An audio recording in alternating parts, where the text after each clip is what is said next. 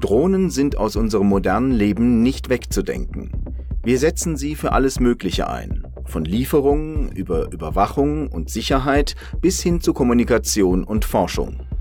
Privatpersonen wie Fachleute nutzen sie immer öfter, und zwar im zivilen Bereich ebenso wie im militärischen. Was einem vielleicht nicht sofort in den Sinn kommt, wenn man an Drohnen denkt, ist der medizinische Bereich. Sie hören die Reihe Mehr Einsatz, bessere Rechtsetzung. In dieser Folge sprechen wir darüber, wie Drohnen im medizinischen Bereich eingesetzt werden und was die EU tut, um ihren Einsatz zu regeln.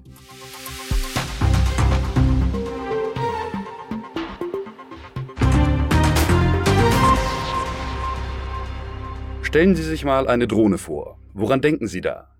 Wie die meisten Leute haben Sie nun wohl ein Bild von den Drohnen vor Augen, die man in seiner Freizeit nutzen kann. Vielleicht denken Sie auch an professionelle Überwachung mit Drohnen. Woran man nicht unbedingt gleich denkt, sind Rettungsdrohnen.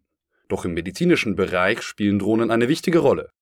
Drohnen sind tatsächlich sehr nützlich und gerade im Medizinbereich werden sie vielfach eingesetzt. Finden wir heraus, wie. Zuallererst können sie viel schneller an einem Unfallort sein als ein Krankenwagen. Das kann zwischen Leben und Tod entscheiden. So war es zum Beispiel Ende 2021 in einer schwedischen Kleinstadt. Als ein 71-Jähriger einen Herzstillstand hatte, brachte eine autonome Drohne einen Defibrillator zu ihm. Die Drohne war nur drei Minuten nach Alarmierung der Rettungskräfte vor Ort und rettete dem Mann damit das Leben.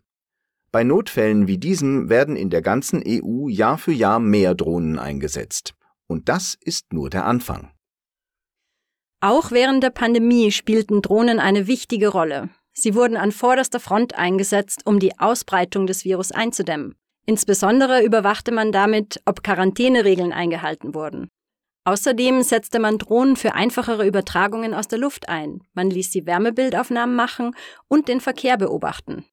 Darüber hinaus ließ man Drohnen Desinfektionsmittel versprühen und brachte damit medizinische Güter in Gebiete mit hohen Infektionsraten. Der wichtigste Vorteil von Drohnen bei der Bekämpfung von Viren, wie bei der Corona-Pandemie, liegt auf der Hand. Dank ihnen kommen weniger Menschen mit dem Virus in Kontakt. Das könnte im Kampf gegen künftige Pandemien entscheidend sein. Im Gesundheitswesen Beschäftigte könnten sich besser von Infektionsherden fernhalten und medizinisches Personal könnte potenzielle neue Fälle erkennen, ohne in engem Kontakt mit Menschen zu kommen, die möglicherweise infiziert sind. Drohnen können außerdem Verbrauchsgüter und medizinische Proben befördern. Bei der Versorgung von Menschen in abgelegenen oder unter Quarantäne stehenden Gebieten könnten so unnötige Kontakte vermieden werden.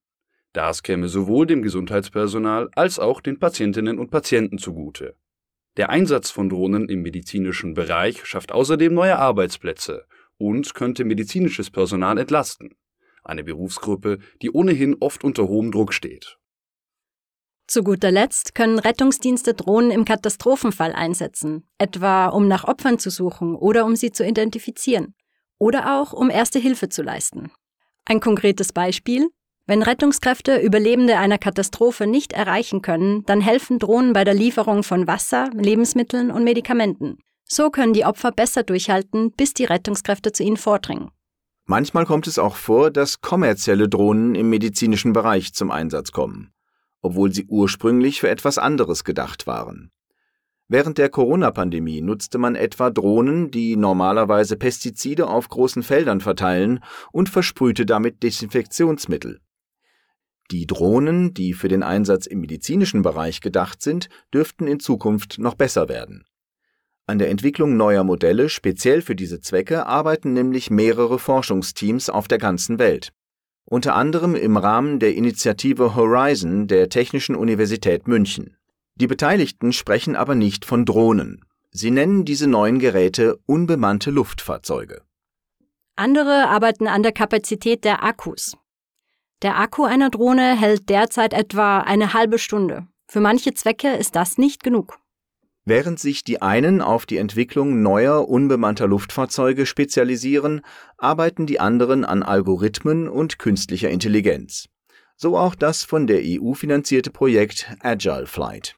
Ziel des Projekts ist es, Drohnen so zu verbessern, dass sie in einer komplexen, unübersichtlichen Umgebung, zum Beispiel in Städten, ähnlich wendig und schnell fliegen können wie Pilotinnen und Piloten. Viele der autonomen Drohnen, die es heute gibt, bewegen sich langsam und wirken beim Versuch, senkrecht zu starten oder zu landen, etwas tollpatschig. Zur Navigation verwenden sie außerdem oft GPS-Signale. Diese können durch Gebäude gestört werden und in geschlossenen Räumen werden sie womöglich nicht so gut empfangen. Das Team rund um Agile Flight verfolgt hier einen anderen Ansatz. Sie setzen auf Bilderkennung und entwickeln bzw. testen entsprechende Algorithmen für Drohnen. Zum Einsatz kommt dabei eine Kombination aus klassischen und ergebnisbasierten Kameras. Sie funktionieren also ähnlich wie die Augen von Menschen oder Tieren. Deshalb sind sie, anders als GPS-gesteuerte Drohnen, auf keine externe Infrastruktur angewiesen.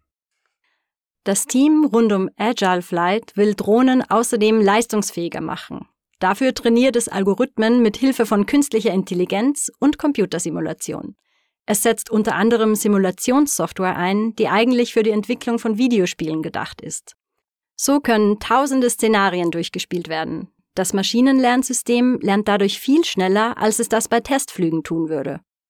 All diese Tests und Systeme machen es schon jetzt möglich, dass Drohnen in bestimmten Situationen fast so gut funktionieren wie einige der modernsten vom Menschen gesteuerten Geräte. Und teilweise sogar schon besser. Aber eines hat der Mensch der Maschine hier nach wie vor voraus. Menschen können sich viel besser an sich verändernde Umstände anpassen, also an Veränderungen der Umgebung, des Windes, der Helligkeit. Es gibt also noch viel Luft nach oben. Doch nicht nur die Technik ist eine Herausforderung. Auch was die Gesetzgebung angeht, gibt es noch viel zu tun. Wie so oft entwickelt sich die Technik nämlich schneller als die dazugehörigen Regeln. Entsprechende Gesetze müssen laufend überarbeitet und angepasst werden.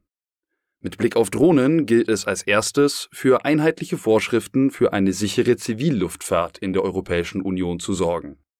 Seit Juli 2020 werden die Regeln der Mitgliedstaaten nach und nach durch gemeinsame EU-Vorschriften ersetzt.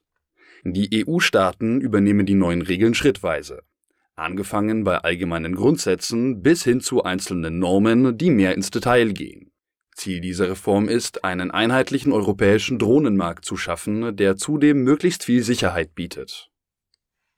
Auch der Schutz von Privatsphäre und Daten darf hierbei nicht zu kurz kommen. Wer eine Drohne nutzt, muss sich an die Vorschriften halten, die in der Europäischen Union und in ihren Mitgliedstaaten gelten. Die EU hat in dieser Hinsicht bereits reagiert und Regeln zum Einsatz von Drohnen und unbemannten Luftfahrzeugen in ihre Datenschutzgrundverordnung aufgenommen. Außerdem flossen EU-Gelder in die Einrichtung der Internetseite dronerules.eu, die in 22 EU-Amtssprachen über die Regeln für den Einsatz von Drohnen informiert. Auf diese Weise hilft die EU dabei, bei all den Informationen den Überblick zu bewahren, egal ob man Drohnen privat oder beruflich nutzt. Abschließend möchten wir noch an eines erinnern. Verbesserungen in einem Bereich wirken sich oft auch positiv auf einen anderen Bereich aus. Diese Technologien, Algorithmen und neuen unbemannten Luftfahrzeuge könnten irgendwann zum Beispiel auch für die Erforschung des Weltraums, in der Landwirtschaft oder sogar für den Umweltschutz eingesetzt werden. Es gibt also viele Möglichkeiten, wie man Drohnen nutzen kann. Und zwar bei weitem nicht nur im medizinischen Bereich. Das Ganze steckt noch in den Kinderschuhen. Doch wir in der Europäischen Union sind gerade dabei, die ersten Schritte zu tun.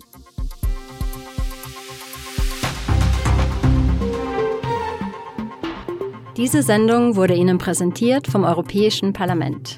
Mehr dazu finden Sie auf der Website der Denkfabrik des Parlaments, EP Think Tank.